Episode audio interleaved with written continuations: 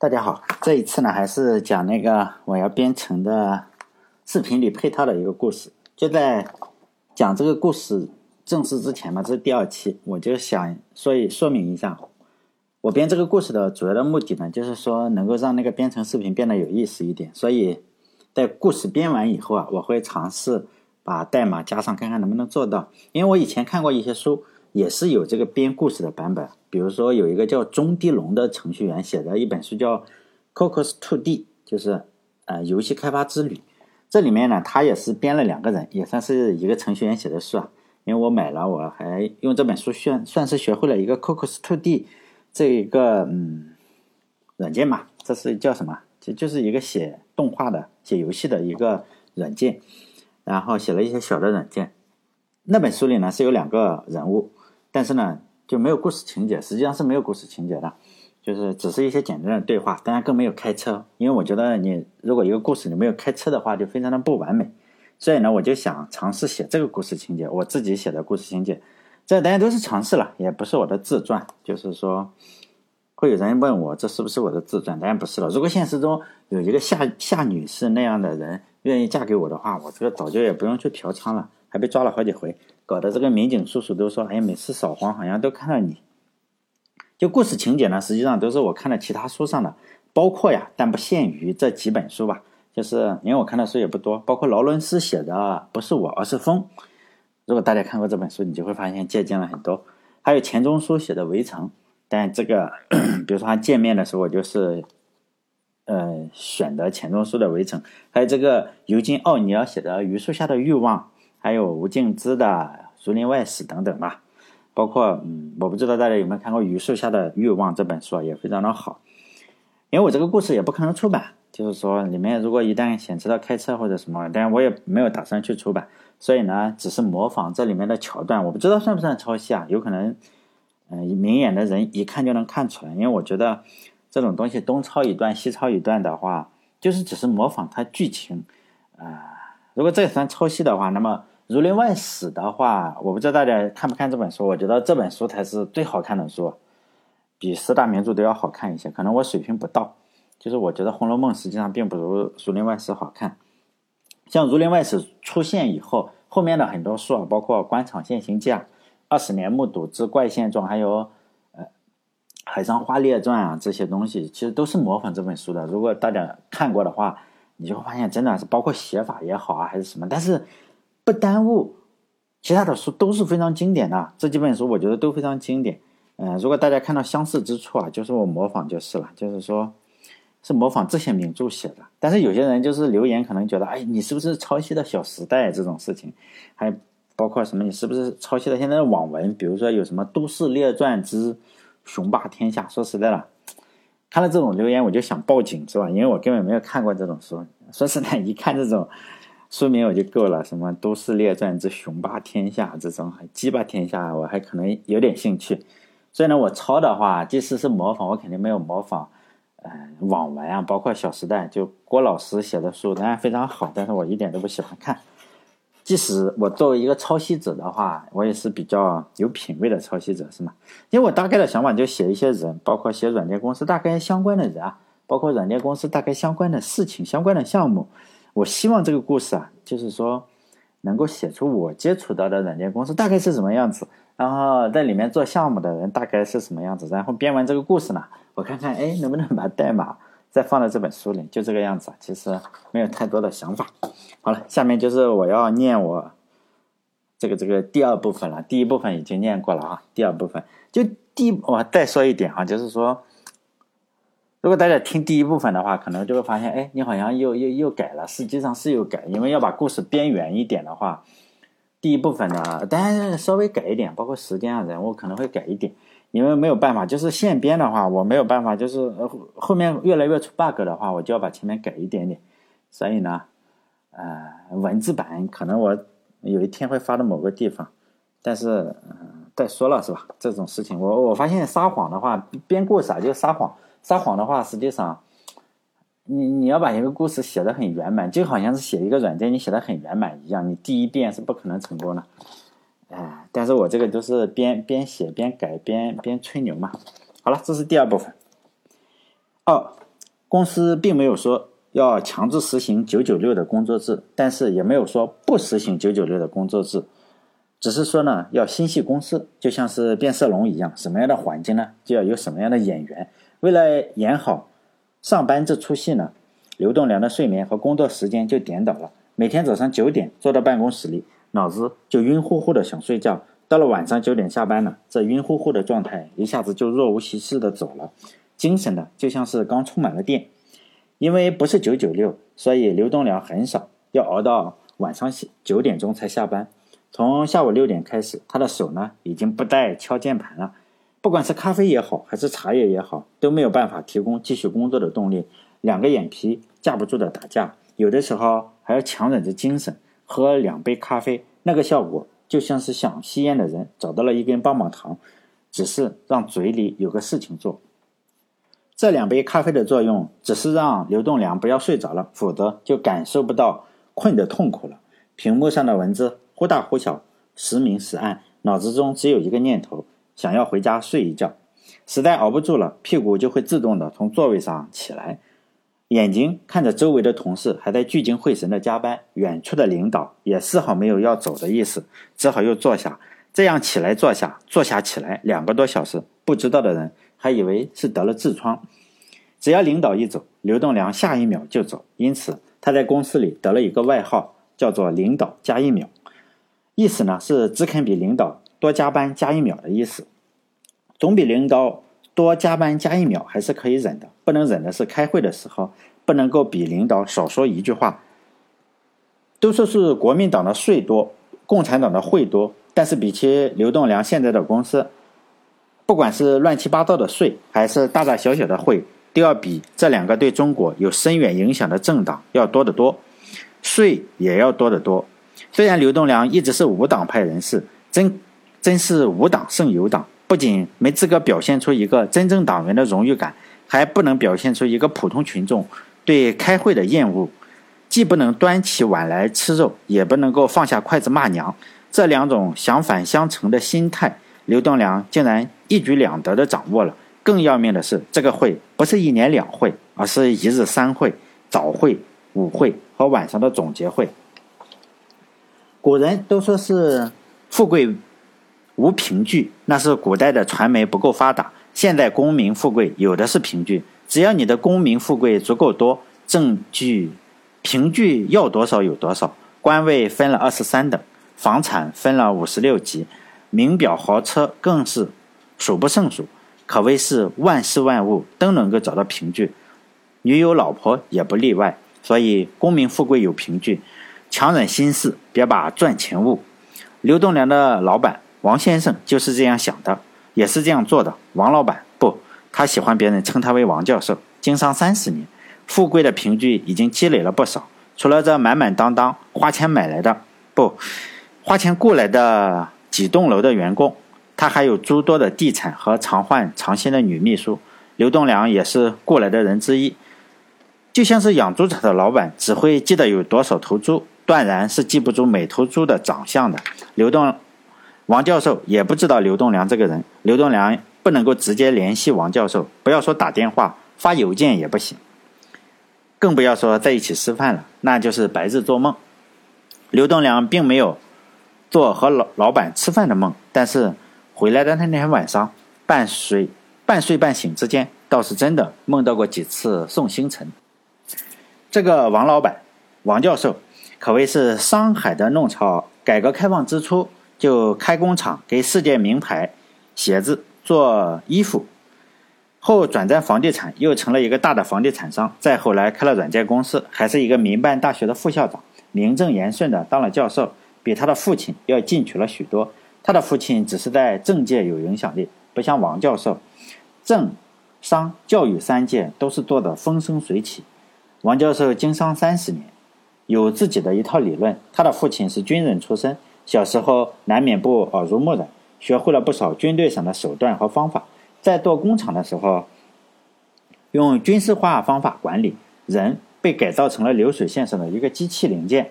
在做房地产的时候，不管是销售人员还是建筑工人，用的也是军事化的管理方法，让员工变成了一块砖，哪里需要就往哪里搬。后来政务电子化的春风吹遍了大江南北，当然也吹到了他王教授。于是就组建了一班人马，像盖楼一样做软件。十几年下来，由于不用管销路，只靠政府采购一项，年年都是所在城市的高科技企业标兵、纳税大户。但是还有两个不完美的地方，一个是工厂可以军事化管理，房地产公司可以军事化管理，科学科技公司呢，当然也应该军事化管理。但是现在。公司的员工主要是程序员，没有像样的工装，着装太随便，这挑战了从小就在军队大院长大的王教授的审美观。这当然都是要改的，也是必须要改的。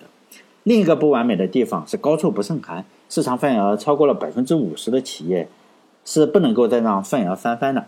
想要发展呢，国外是唯一的一个方向。一来往国外发展是趋势，可以长国家的面子；二来呢，也可以实现。自己年轻时的抱负，拯救国外水深火热的人，这两件事，王教授想合二为一，一石两鸟的解决掉。去年年会，一年只露一两次面的王教授破天荒的发表了年会感言。往常他都是一年让秘书写一两份文件，当成红头文件下发到全公司学习。年会上他说，在国内呢，我们公司已经做到了第一，这是毫无争议的。这说明我们公司的软件得到了认可，质量上有保证。同时，我们也可以看到，还有更多的国家需要我们的软件。我们要以最开放的胸怀拥抱世界。明天起，公司决定开拓国际市场。明年是关键的一年，能不能攻下美国这个山头，决定了公司能不能取得更大的成功。明天是我们公司开拓海外市场的第一天。我在这里呢，祝愿大家马到成功。年会上的刘东良是坐在角落里的人，往年都是只管吃喝。第一次听到大老板讲这几句气势磅礴的话，颇有一种给农业不发达的非洲送金可拉的国际共产主义精神，有点感动，嗓子有点发干了，禁不住就把酒杯里的红酒一饮而尽。老板讲完这句话，大家开始起立鼓掌，这已经是第五次鼓掌了。这个时候，老板做了个手势，示意大家小声一点，他还有话要讲。这个掌声又持续了三十多秒，终于停了下来。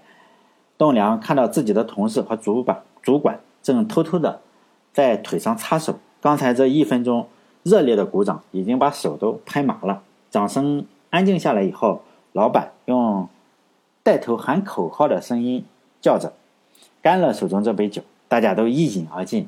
刘栋梁也想。只是两分钟以前，他已经把酒喝光了。大家在喝酒的时候，他象征性的喝了一口空气。中国人现在也开始喝红酒了。听说西洋人做弥撒的时候也会喝红酒、吃面包。红酒代表上帝的血，面包呢代表的是上帝的肉。但是中国不像西洋人，没有上帝的血可以喝，更没有上帝的肉可以吃。这杯红酒如果非要有什么出处，最接近的应该是国际歌里的。血肉最可恨那些毒蛇猛兽吃进了我们的血肉里的血肉。仔细想来，是资本家吃员工自己的血肉。如果按照中国的传统，也有舍身喂虎、割肉喂鹰的。不管怎么说呀，这些血肉都像是从自己身上掉下来的。刘栋梁又赶紧给自己满上了一杯红酒。喝完这杯酒以后，就像是新娘新郎喝了交杯酒，就得和以前的自己说永别了。从此不能再乱来了。王教授也是这个想法，公司里从此不能再乱来了，开始整顿纪律和风气，要攻占海外市场。海外市场是洋人，连大灰狼吃小羊的时候都知都知道要披着羊皮。中国人要到海外市场吃吃洋人了，当然也要披着羊皮。硅谷是洋人电脑的发源地，王教授是这个公司的创始人。硅谷崇尚的是自由创新。王教授信仰的呢，则是军事化管理。于是呢，一场有军事化特色的自由创新改革，自上而下的在公司推广开了。负责推进公司改革的是王教授的朋友推荐过来的专家团队，领头的人英文名字叫 Kendall，各种头衔有一堆。刘栋梁只记住了一个，什么硅谷创新研究院院长。这个人平头、圆脸、圆肚子，膀大腰圆。四肢呢，像是安上了四块刚从淤泥里挖出来的藕，出淤泥而不染的是荷花，藕是出淤泥而染，黑的又不太彻底。白里透黑，黑里又透透着白。两根白中带黑的藕，像一样的胳膊，从一件深蓝色的半袖汗衫里伸出来，活像是日本动画片里的胖虎来到了人间。一股子狠劲从他的椭圆形眼睛里透出来，眼睛的咖啡色都无法阻挡那奥运火炬般富有穿透性的眼神。也许从小呢就有火炬般的光光芒，因此中文名呢只取了单字“火炬”的“炬”。刘栋梁从他的名片上那行居中的 “Kindle 杨”下面紧邻的一行中文的小字里，得到了他的中文名字叫杨炬。从开完年会的第二天，春节当然也包括在内，要大干特干六十天，完成公司有军事化特色的自由创新改革。其中的措施呢，包括借鉴硅谷灵活的上下班制度，融合王教授军事化的思想，就改成了可以在早晨九点以前上班，晚上七点以后自由上下班的制度。硅谷的结对编程呢，也在这里经过了改良。硅谷的结对编程是两个人。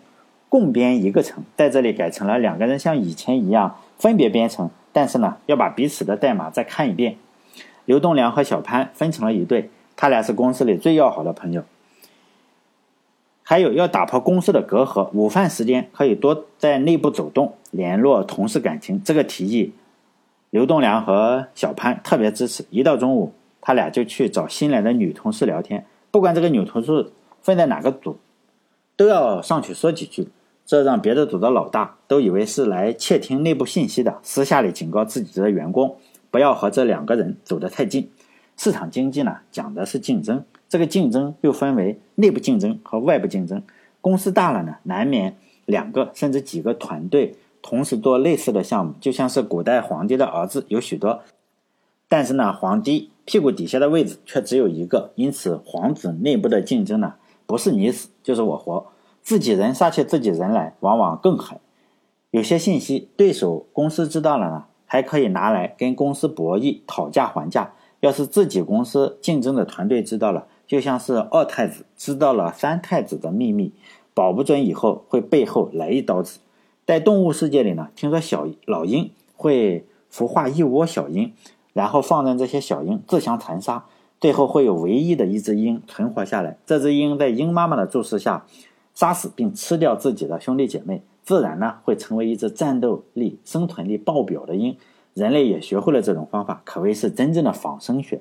因此，在公司内部会有几个项目组同时做一个项目，只有一个胜出者来和其他的公司竞争。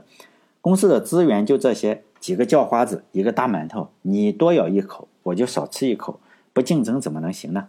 有人的地方就有江湖，按项目组、按地区、按校友。这几千人的公司形成了大大小小的门派，混成了一个一个的小圈子和大圈子。有时想来，还不如去当官痛快。连皇帝老子都不能够让自己的十个孩子亲成为亲密的兄弟，一个啃老羊呢，能让公司的几千个人成为兄弟吗？因此，在公司内部走动这件事情，没实行几天就无疾而终了，这让刘栋梁和小潘很失望。这一个多月的。感应超美做下来，最明显的变化是公司多了许多的标语贴在墙上，成双成对的，还挺好看。什么行动是成功的开始，等待是失败的源头。没有完美的个人，只有完善的团队。同心才能走得更远，同德才能走得更近。这些标语都是征集上去的。刘栋梁也提交了一个狼的精神、鹰的眼睛、豹的速度、熊的力量，但是没有入选。前戏做足了。攻坚战的冲锋号已经吹响，统一公司价值观的时候到了。王教授认为，西方那套只是花架子，并不适合中国的环境。尤其是看到西方有员工会因为价值观不同，反过来咬公司一口，这种吃公司的饭、砸公司锅的行为，孰是可忍，孰不可忍？就像是古代打大仗，皇帝都要御驾亲征。现在攻坚战之前呢，王教授的大驾自然也是要出面的。于是下面的人就安排了一场饭局。中国的文化非常有趣，好像所有的事情都是有吃饭引出来的。大人物办事要吃饭。古代有中国的古代有越国的公子嘴馋想吃烤鱼，结果呢被藏在鱼肚子里的一把刀割了脖子。更不要提众人都知道的鸿门宴了。小人物想办事呢，也是得吃饭。比如说追个女朋友呢，也往往是从请吃饭开始的。君不见多少爱情的故事都是在大学的食堂里发生的。王教授请坑岛阳吃饭呢，当然也不是为了填饱肚子。在王教授亲自接见坑岛阳的饭局上，素菜荤菜各上了十道。王教授说话了：“杨总，这是怪我，都快一个月了，我才有时间见你。这段时间我真是没有时间。部里呢要出国考察，我今天刚刚回国，推掉了所有的应酬。你是贵宾呢，我一定要过来见你。”听到杨满脸追笑的说：“我们都知道王教授是大忙人，公司里的李秘书和王秘书和我们做工作上的接洽进行的非常顺利。我老早就听说了王教授的事迹，大家都说王教授人非常容易接近，真是百闻不如一见。看王教授的面相，一看就是大富大贵之人。”王教授听了这一番恭维，心里舒服，但是嘴上还是说：“哪里谈得上什么大富大贵，就是受罪的命。这几万人吃几万张嘴呀！”都要跟着我要饭吃。说这句话的时候，他用手指了指身边的李秘书他们，接着又说：“我呢，早就想退休了，谁不希望整天吃喝玩乐？但是我走了，这些人的饭谁管？责任大呀！要是我不干了，他们这些年轻人……”说完这句话，顿了一下，并没有继续说他们这些年轻人会怎么样，好像这个世界上的词汇都无法表达出他对年轻人的失望。接着又说。菜已经全了。我听说你们公司上上下下都是信佛教的，一口荤菜也不吃。我特意叫人做了十个素菜。听到杨接着说：“不瞒王教授您说，年幼的时候家父在战场上受了伤，信不得国内的医生，就去托人去香港找西医治疗，好久也不见好转，差点被西医所误。后来呢，遇到了一位高僧点化，家父也就入了高僧的门，在家。”当了修行的居士，身体一天好似一天，最后就痊愈了。因此呢，全家也就吃了素，信了佛。后来我就出来做公司，招聘的第一个硬性要求就是必须是佛教徒。这样一来呢，在饮食上比较方便；二来呢，都是清心寡欲之人，公司里没有什么纷争，也就少了不少口舌上的是非。王教授说道：“原来杨总是信佛之人呀，幸会幸会。”我对佛教、道教都非常感兴趣。杨总可知道咱们这边的王大师？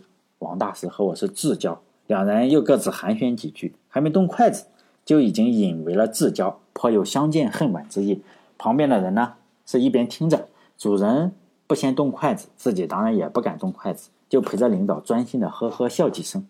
王教授说：“这些青菜都是公司在山里自己种的，现在的食品不安全。”我请。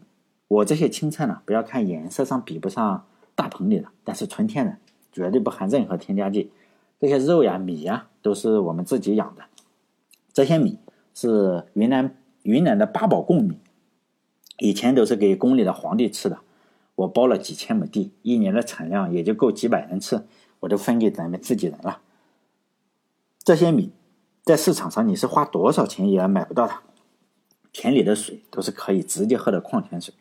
听老杨说：“这都是应该的，只有领导吃好了，身体健康了，才能带领公司前进。照顾好自己，就是照顾好员工啊。”王教授又说：“这些鸡蛋都是我们自己养的，他们说是先买了肉，让苍蝇在上面下了籽，这些肉芽呢，再拿去喂鸡，鸡吃了再下蛋。这个不要紧，吃素的，我可以人格保证，只有母鸡，没有公鸡。这些日子呢，我也。”我让他们给王大师送了一些去吃。听到杨说吃素之人当然是可以吃鸡蛋的，于是他伸出了自己那截黑藕，夹了一口放进嘴里。王教授才放了心，招呼众人吃饭。酒过三巡，菜过五味之后，众人的脸微微发红，更是无话不谈。王教授发表了下面这一番评论：我以前是开过工厂的，盖过房子，现在呢又出来做软件公司。我做公司的方针是一贯的。就是呢，一定要有个舵手。这几千号人，你一言我一语，听谁的？必须要有主旋律，要有主心骨。下面的人可以说话，但是呢，要知道什么能说，什么不能说。我也去过美国，也去过他们的学校考察过。说到这句话的时候，旁边一直虚心听讲的李秘书柔声地说：“我们王教授曾经应邀去美国大学，美国的哈佛大学讲过学。”这时候，王教授手轻轻一挥说。这种小事不必提。美国有美国的好处，但是呢，咱们中国有中国的好处。把美国的那一套完全搬到中国来是行不通的。美国人太自以为是，不顾大局。前段时间不是有个大公司叫什么河畔公司吧？一个市值几百亿的大公司，可谓是美国的门面，在世界上呢，就是代表了美国。怎么着？一个小小的秘书竟然反咬一口，说他们公司的 CEO 骚扰他，竟然把这个 CEO 搞辞职了，真是岂有此理！这个秘书一点大局观都没有，吃公司的饭，砸公司的锅。就算是真的骚扰又如何？这段议论呢，让一旁的李秘书听得红了脸，但还是看着王教授暗暗的点头。王教授正说到兴头上，完全没有要停下来的意思，接着说：“要我看，美国再这么搞下去，早晚是要落后的。现在已经出现了落后的趋势。我做软件这些年，我看软件和其他的生意没什么两样嘛，主要是让客户满意。杨总。”这次我请你来我们公司，也是要传达一下这个意思，让客户满意是一个公司的最终目的。这个时候，一直在一旁说“对对对”的听到阳不顾口干舌燥，连声称赞说：“王教授说的太对了，你这个观点真是领先美国。我们硅谷研究院新出了一个研究成果，这次的研究对象呢，就是美国最大的网络公司尼罗河公司。这家公司呢，最近才意识到。”你今天说的话，客户第一，没有客户，一切都是白费。美国已经不再是以前的美国了，以前咱们中国要向他们学，现在他们要向咱们学。我看这次咱们公司要进入美国市场是最好的时机。美国人太散漫了，不少美国公司找我反映说，他们急切的需要这么一套理念，将员工管起来。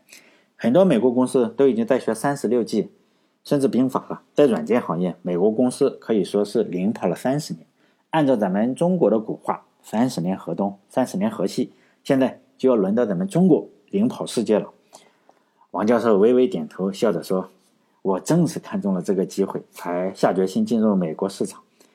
美国公司战斗力是不行的，我看最主要的是思想不统一。我们中国能成功，很大原因是思想统一。在抗战的时期呢。”我们把支部建在连上，就是要靠铁一般的思想和凝聚力打赢了抗日战争和解放战争。我觉得这个经验非常重要。我们公司呢也要把支部建在连上。对，对于我的想法，不是我们公司管理层的想法，一定要一竿子到底，传达到公司的每一个人。所以呢，这次请杨总过来，一方面是要传播西方的先进文化，更重要的是是要加强中国的文化。别人的糟粕我们不能要。但是我们的精华一定不能丢，所以客户第一这一条一定要写进公司的章程里。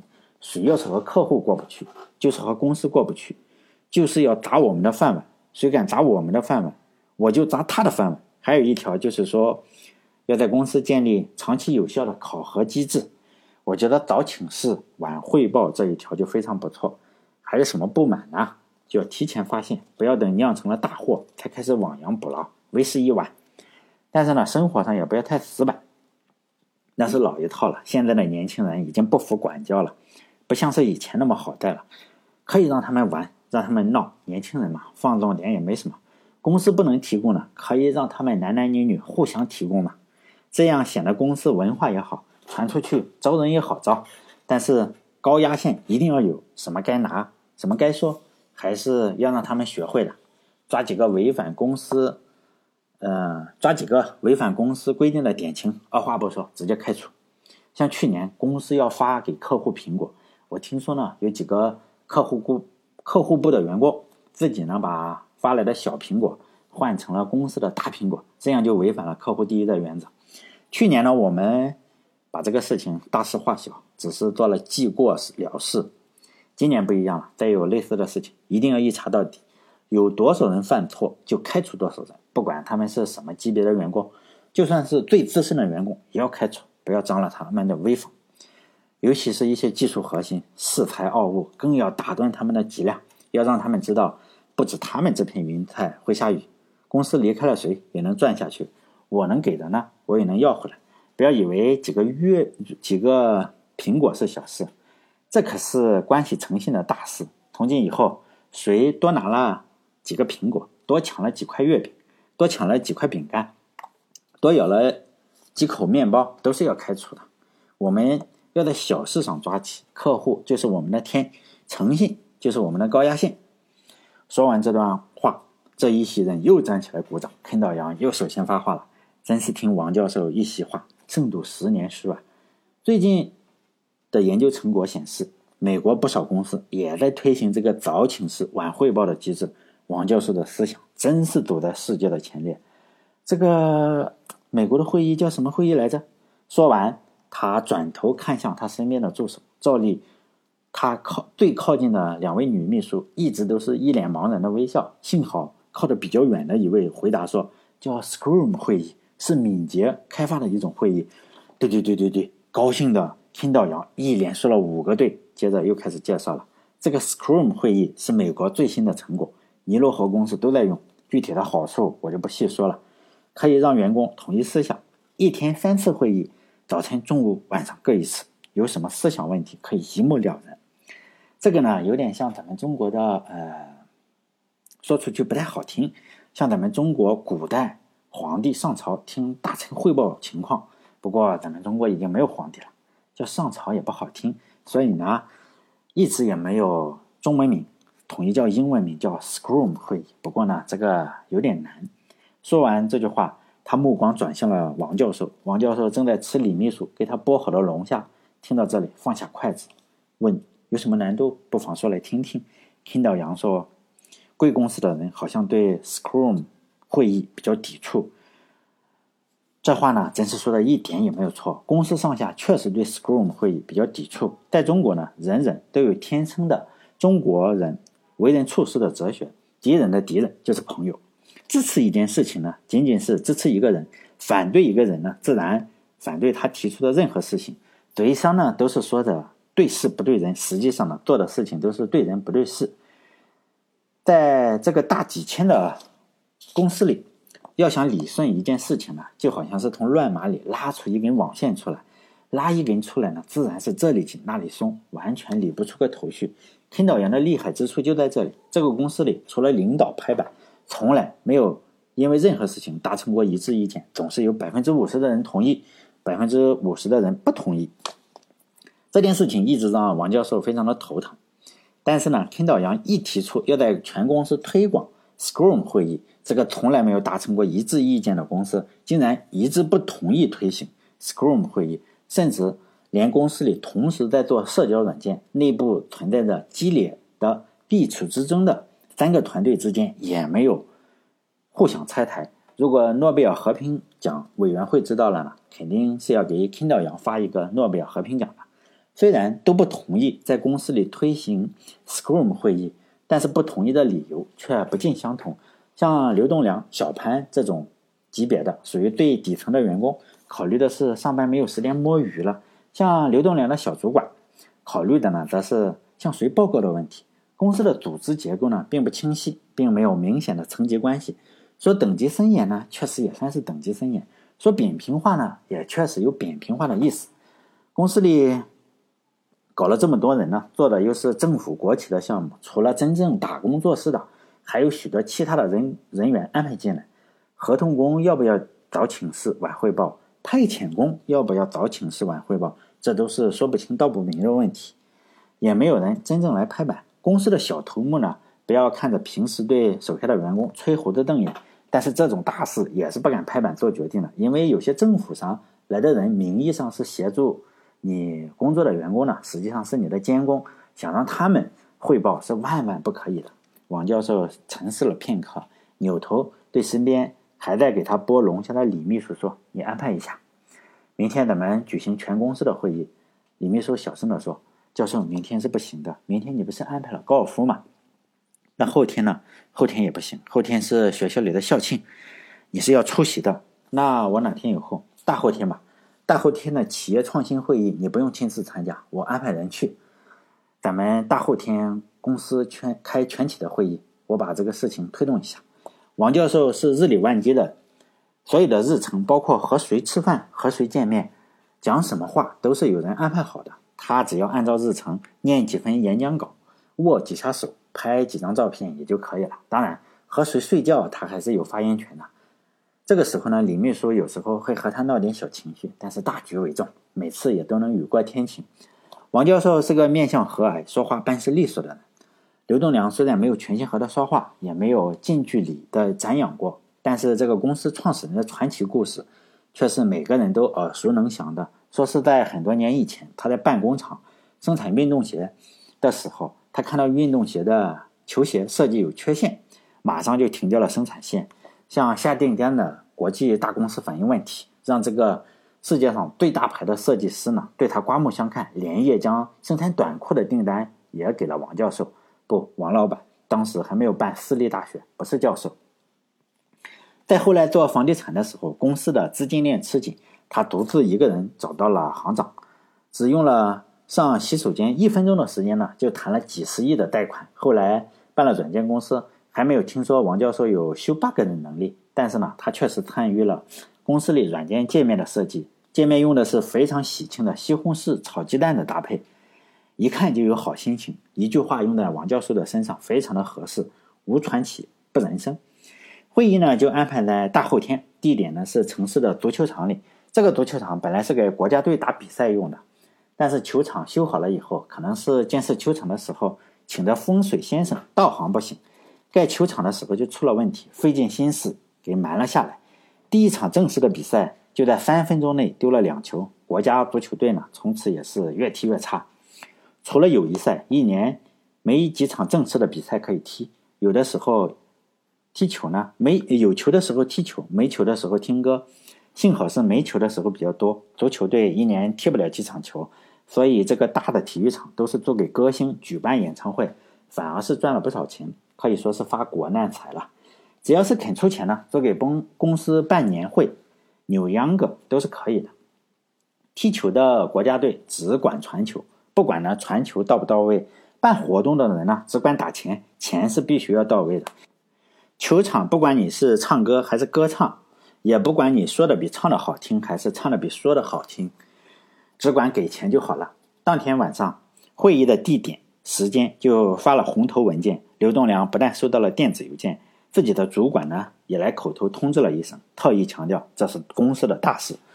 收到的电子邮件也是大红的标题，内容呢是一大堆的感叹号，在这些感叹号里呢穿插着公司的时间地点，最后还警告说必须要参加，不得请假，要记住年终的考核，还有两天就要开会了。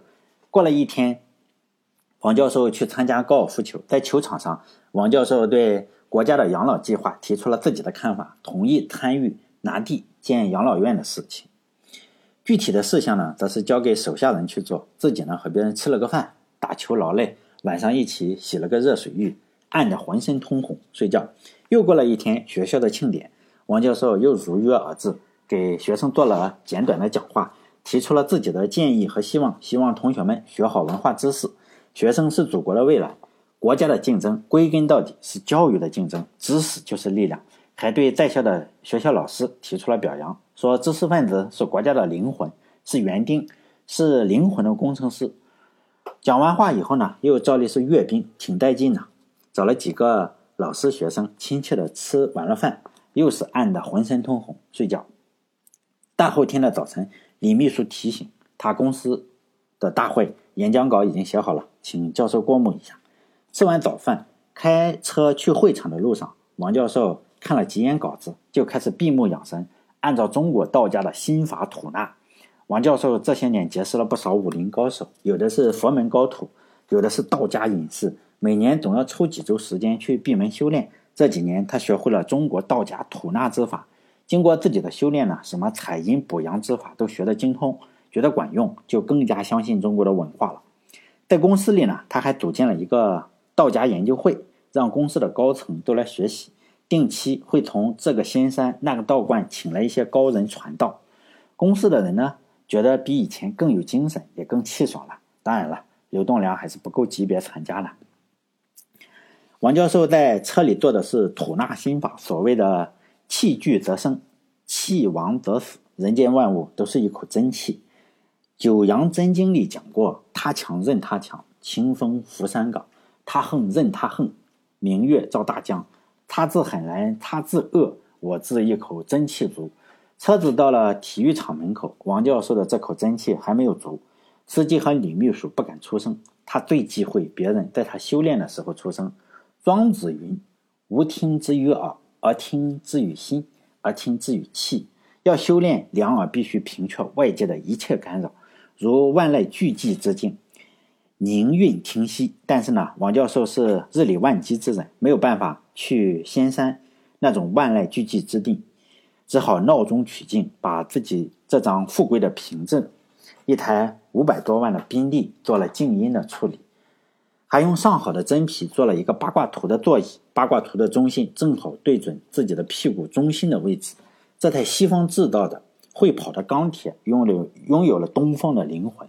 凡是见过的人，无一不称赞这个八卦图的精致。又吐纳了六分钟，真气足了以后，秘书开门，教授下车。司机将车开走，王教授健步走入体育馆，准时出现在主主席台上。全场的人起立鼓掌。刘栋梁和小潘正在讨论公司到底分了几级。刘栋梁认为至少是六级，小潘则认为至少是九级。在争论不休，就要准备打赌赌上一百元的时候，掌声打断了他们两个，也急忙站起来鼓掌。会议倒是开得平常，总经理开。开幕式致辞，随后王教授抑扬顿挫地念完了演讲稿。听导杨呢又一次阐明了 Scrum 会议的厉害，各大部门的负责人轮番上去表态。这会议开得热火朝天，太阳呢也来凑热闹，格外的毒辣。体育场场馆并不像主席台一样有天棚，刘栋梁又不像女生有防晒霜和帽子，只能靠自己的厚脸皮来对抗太阳。在首拍的就要失去知觉之前。这场会终于完了，这几天呢就要写感想、表决心，每人至少三千字，还不能用打印的，只能手写。刘栋梁自从高考以后，高中语文练就的那套看见作文题目就能写八百字的本领，早就还给了老师。到了大学，除了朋友圈打几个字以外，就再也没有写过超过三百字的文章，更不要说三百字了。刘栋梁回去做了一个下午，憋出来六百字，想问小潘抄底。小潘回答：“我没有钢笔。”你这用打印纸写肯定不行，不是后天才交吗？明天再说了。不过凭借着网络和大学里的哲学功底，这三千字总算还是对付过去了。最大的心得就是发现大量的汉字都已经不会写了，提笔忘字。最后公司下了最后的决定。公司呢总共分二十三级，先从下到上依次执行。第一期呢先从十八级到二十三级，以后看实行的效果。分期推进一日三会的制度。根据这份正式的公司决定，Scrum 会议呢有了中文名字，就叫一日三会。当刘栋梁和小潘听到公司里有二十三级的时候，眼睛对视了一下。前几天他俩在体育场争论的是公司有六级还是九级，竟然是二十三级，真是大开眼界。十八级呢是有外国硕士学位、工作不满五年的。十九级是国内硕士学位，工作不满五年的；二十级呢是国内重点本科，工作不满五年的；二十一级呢是国内非重点本科，工作不满五年的；二十二级是国内专科学历，工作不满五年的；二十三级则是没有任何学历的肄业生且工作不满五年的。刘栋梁是十九级，小潘呢是二十级。小潘上过一年研究生。受不了他的导师，就退学了。这次终于知道了学历的重要性，刘栋梁心里平衡了一下，给小潘发了一条微信说：“小子，我比你高一级。”小潘心里更不平衡了，转头冲着刘栋梁说了一声：“呸！”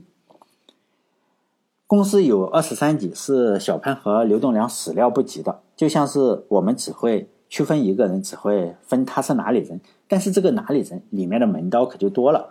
有城市户口，有农村户口，有自理口粮户口。城市户口呢，还有分为红印户口和蓝印户口，没有几个人能真正的搞清楚。但是，一旦用到，比如说到了高考或者是发退休金的时候，户口的威力就展现出来了。刘栋梁在公司里比小潘高了一级，虽然呢都是最底层的虫子，但是虫子不是也有详细的分类吗？有塞足纲、浆足纲、头虾纲。纯足纲、背足纲、少角纲、结合纲、昆虫纲、内足纲，人可比臭虫高级高贵多了。分个二十三级有什么关系？刘栋梁这个团队里只有十三个人，有四个人超过了十八级，两个外国的博士，包括在内，不用一日三汇报了。看来不只是外国的月亮圆，外国的国外国的学位也是香。还有两个工作超过了五年的国内硕士，没有功劳也有苦劳。工龄在这个时候发挥了巨大的作用。只要混得够久，还是有肉吃的。在虫子这个级别的员工里，工龄是最权威，也是最赤裸裸的。就像是古代的官员要看级别，只要看胸前的图案就知道是文官还是武官。文官呢是各式各样的飞禽，一品官呢是仙鹤，二品官是锦鸡，三品官呢是孔雀，四品官是云燕，五官呢则是各种各样的走兽，一品官是麒麟，二品官是狮子，三品官是猎豹，四品官是老虎。所以呢，老百姓普遍的把官员叫做禽兽是没有任何。问题的时代不同了，当然不用在衣服上做文章，用一块半个巴掌大的牌子就可以区分了。这个牌子呢叫工牌，合同工有合同工的颜色，正式工有正式工的颜色。一眼望过去，颜色就已经打了第一回合，就好像是妻和妾一样。合同工和正式工的尊卑不同。如果是相同颜色的工牌呢，就要看号码的大小了。工龄直接对应的是工号。每个人进入公司，牌子上都有一串号码，这串号码的大小代表着你进入公司时间的长短。号码越小，腰杆越硬。按理说呢，是人都有缺点，但是在职场上却不是这样。工龄越久，说话越硬气。刘栋梁这个公司里呢，工号前一百的就成了永远不会犯错的人，在任何时候。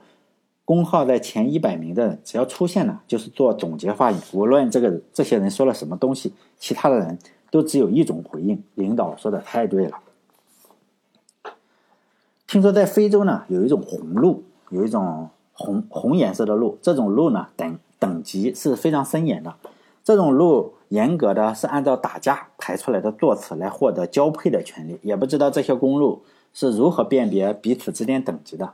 不会也是通过公牌吧？等到了交配的季节，打架最猛的公鹿呢，将会获得第一交配权。每天领导忙于播种，连饭都吃不上了，再加上工作又很劳累，往往身体会变得比较虚弱。交配的季节一旦过去，下一轮的比武之中呢，这些曾经，呃，是领导的公鹿，十有八九呢是会被曾经没有交配权，在一旁养精蓄锐的其他的鹿打败。动物界里呢，就用这种残酷的方式保持着基因的多样性。但是呢，人并不是鹿，并没有淘汰的机制。无论这个领导多么的虚弱，也拥有公司的第一交配权。这种权利呢，只要不是犯上十恶不赦的错误，比如说抢了其他更厉害的领导的交配权，被其他更高层的领导扫地出门呢，是可以一直保持到死的。工龄的时间呢越长，也就越不会犯错；越不会犯错呢，也就越不会从公司里离职。越不会从公司里离职呢，工龄呢也会越长。怪不得说爱情呢，终究会输给时间。哪里知道真理呢，也是会输给时间的。上班可以不带工牌吗？上朝可以不穿官服吗？在刘栋梁的公司里，丢一个工牌罚款一千，被抓一次不带工牌罚两百。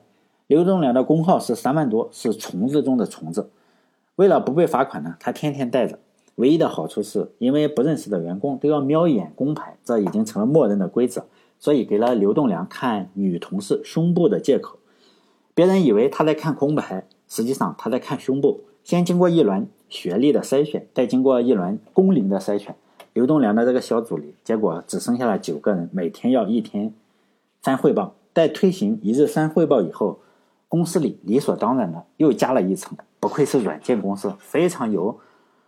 网络和软件开发的经验，当一层搞不定的时候呢，就再加一层。所以呢，软件是越做越大，网络呢也是越做越厚。公司新加的这一层呢，是叫个人自律委员会。这个新成立的部门呢，刚刚过去三天，人数就已经达到了二十多人，大部分是刚进入公司不到半年的学生，工号呢都比刘栋梁还要大，但是呢，他们的工牌的颜色变成了独特的紫色。领导说呢，学生的可塑性强。能贯彻公司的价值观，这个部门主要是负责推进督查公司一日三汇报的工作。刚毕业的大学生工作都很积极。这个部门发了一个问卷，问题呢只有一个：你对公司有什么意见？这是一个绵里藏针的问题。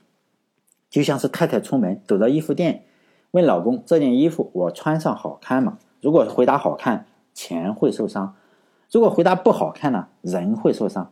但是刘栋梁还没有结婚，眼睛还没有睁开，不知道这个问题的歹毒，回答了有意见，就被喊过去问问有什么样的意见。一进自律委员会的会议室，八个女生呢已经在那里等着了，有两个是熟人。前些日子公司鼓励四处走动的时候，刘栋梁找过他们俩吃过饭，是新的大学生，以前在学校的时候是学生会里做过事的，说话做事都非常的干练。刘栋梁从小到大。没想到会有人听他说话，心里呢不禁的是有点飘。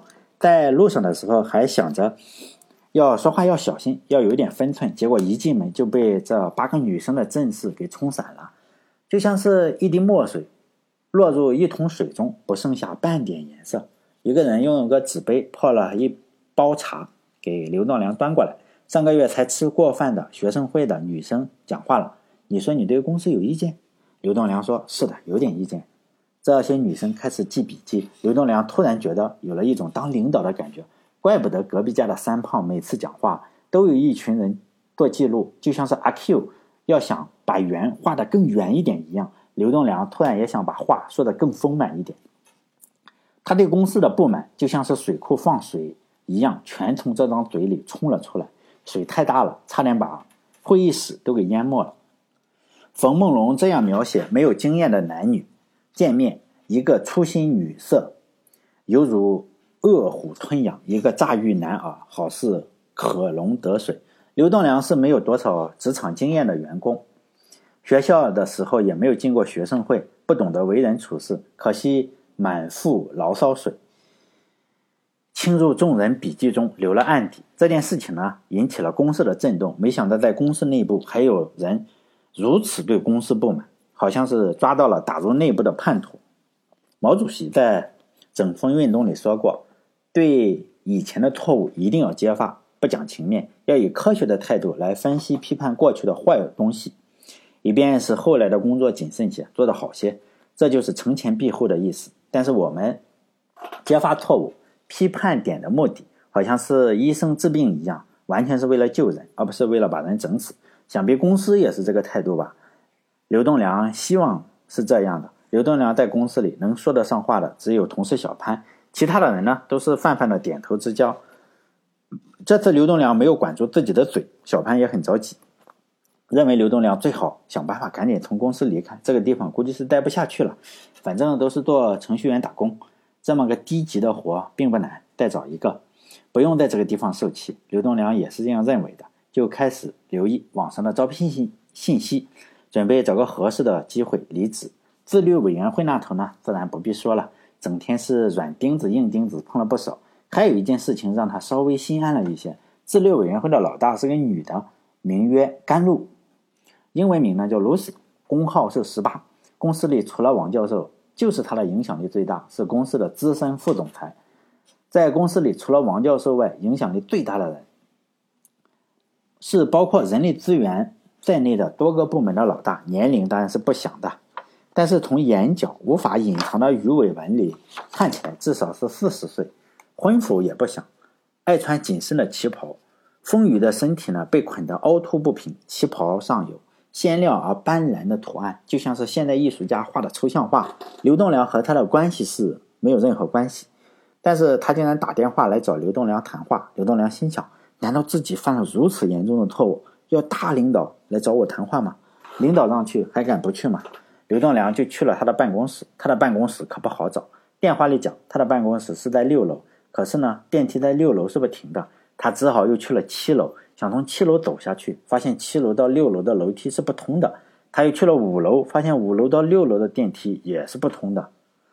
无奈之下，只好打电话给 Lucy 说：“我不知道怎么去你的办公室的六楼。”甘总说：“你到第一层楼，到行政处里面有一个电梯是直达六楼的。这个电梯的坐这个电梯的时候才知道，原来六楼和八楼是专门给领导用的。以前还真不知道有这么豪华的一个电梯。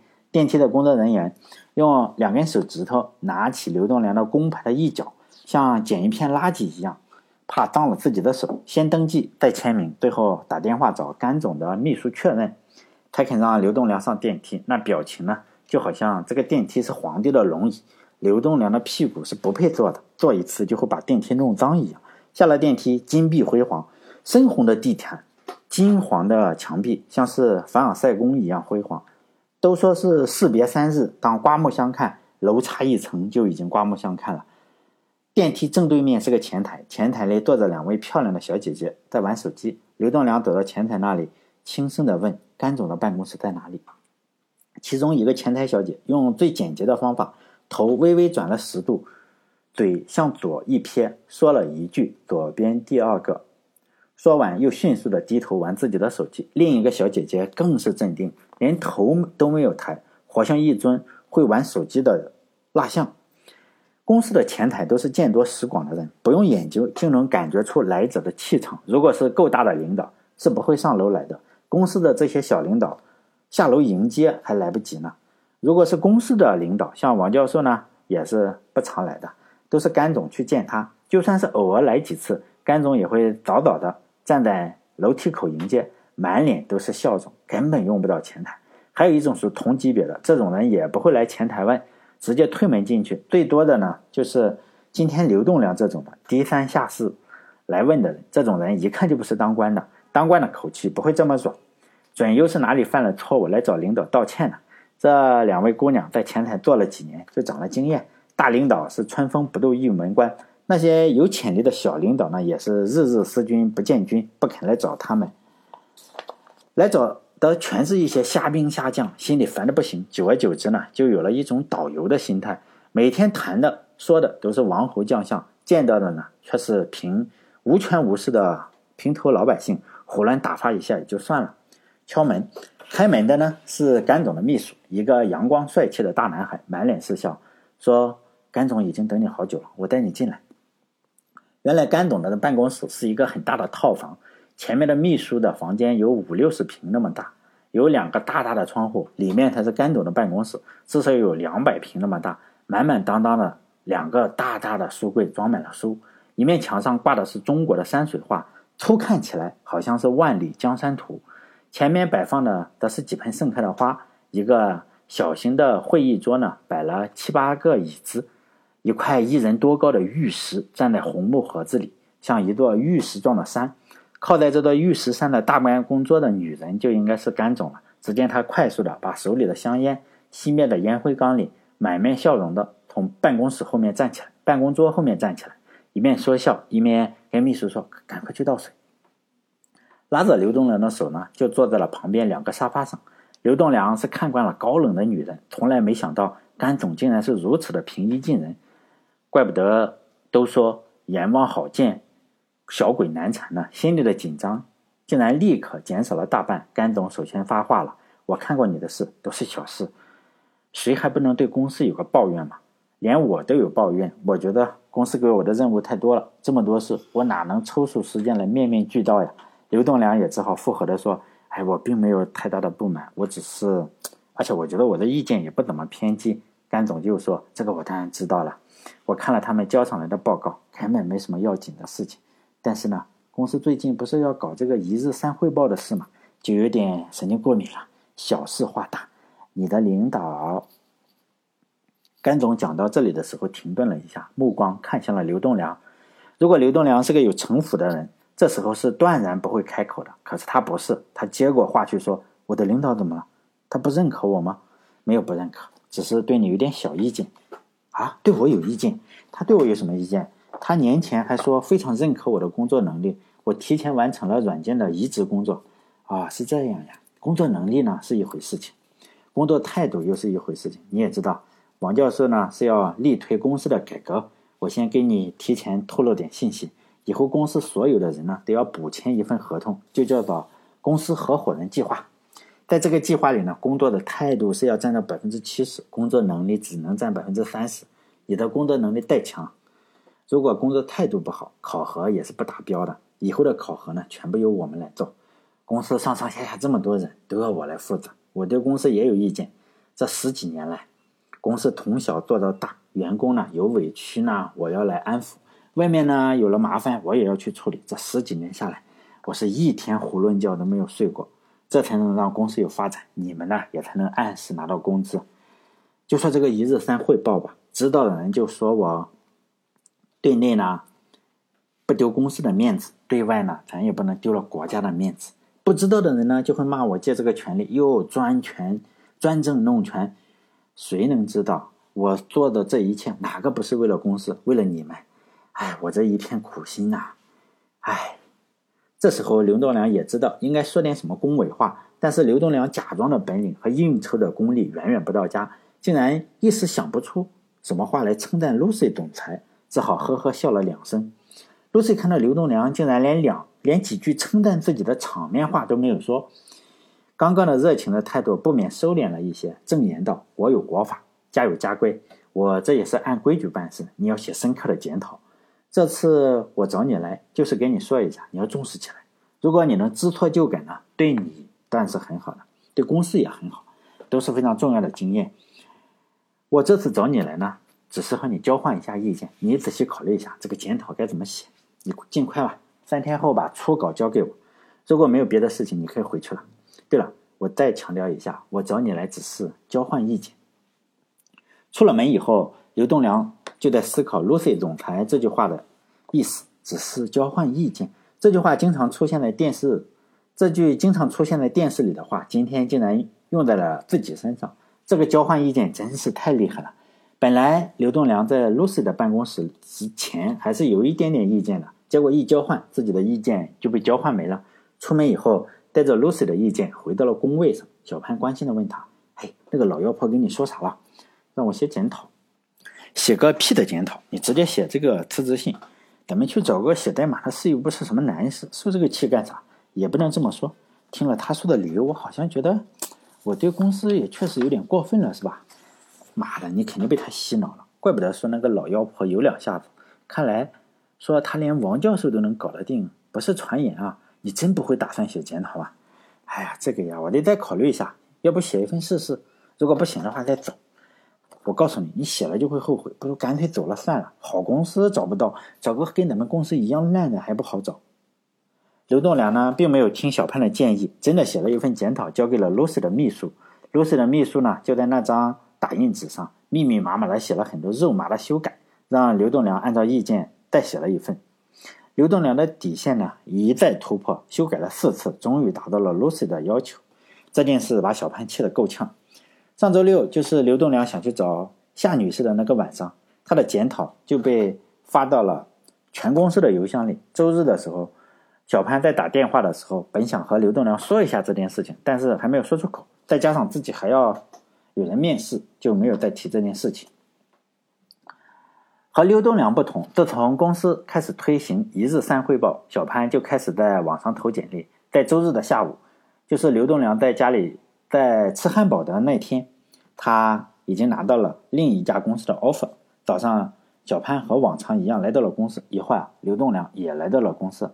小潘走到了刘栋梁身边，赵丽呢一屁股坐在刘栋梁的办公桌上，把手里的一页纸给刘栋梁看，小声说：“这是我辞职报告。”我第一个告诉你的，我已经找工作了，一会儿我交给领导。这个烂公司一天也不能待了。刘栋梁拿过来看了一眼，心中不免感慨万千。他还记得小潘来的那天，手里拿着一个黄色的柠檬。现在两年过去了，那个柠檬已经变了颜色，变成了棕色，还一直保，还一直摆在小潘的桌子上。刘栋梁有很多话要说，就像是今天他下地铁的时候，有很多人想出来，结果同时挤到了门口。却一句话也说不出来。小潘说：“我都要走了，晚上一起吃饭呀。我发现有个地方的烧烤还不错。”好的，刘栋梁不假思索地说：“现在已经是早上九点了。”刘栋梁本来打算七个小时以后下午四点从公司提前离开，去和宋行神吃饭。在路上的时候，他还在希望着，也许从今天开始就能收获一份自己的爱情，以后也不用再单身了。而此时呢，他刚刚又答应了。小潘下班后一起去吃饭，这是公司里唯一一个和他说话的朋友。今天竟然决定要离开了，真是奇怪的一天。希望收获的爱情还是八字没有一撇，最好的同事呢，却真真切切的要离开了。九点了，一日三汇报的早汇报时间到了，这几个人站了起来。刘栋梁拍拍小潘的肩膀，一起走向了不远处的会议室。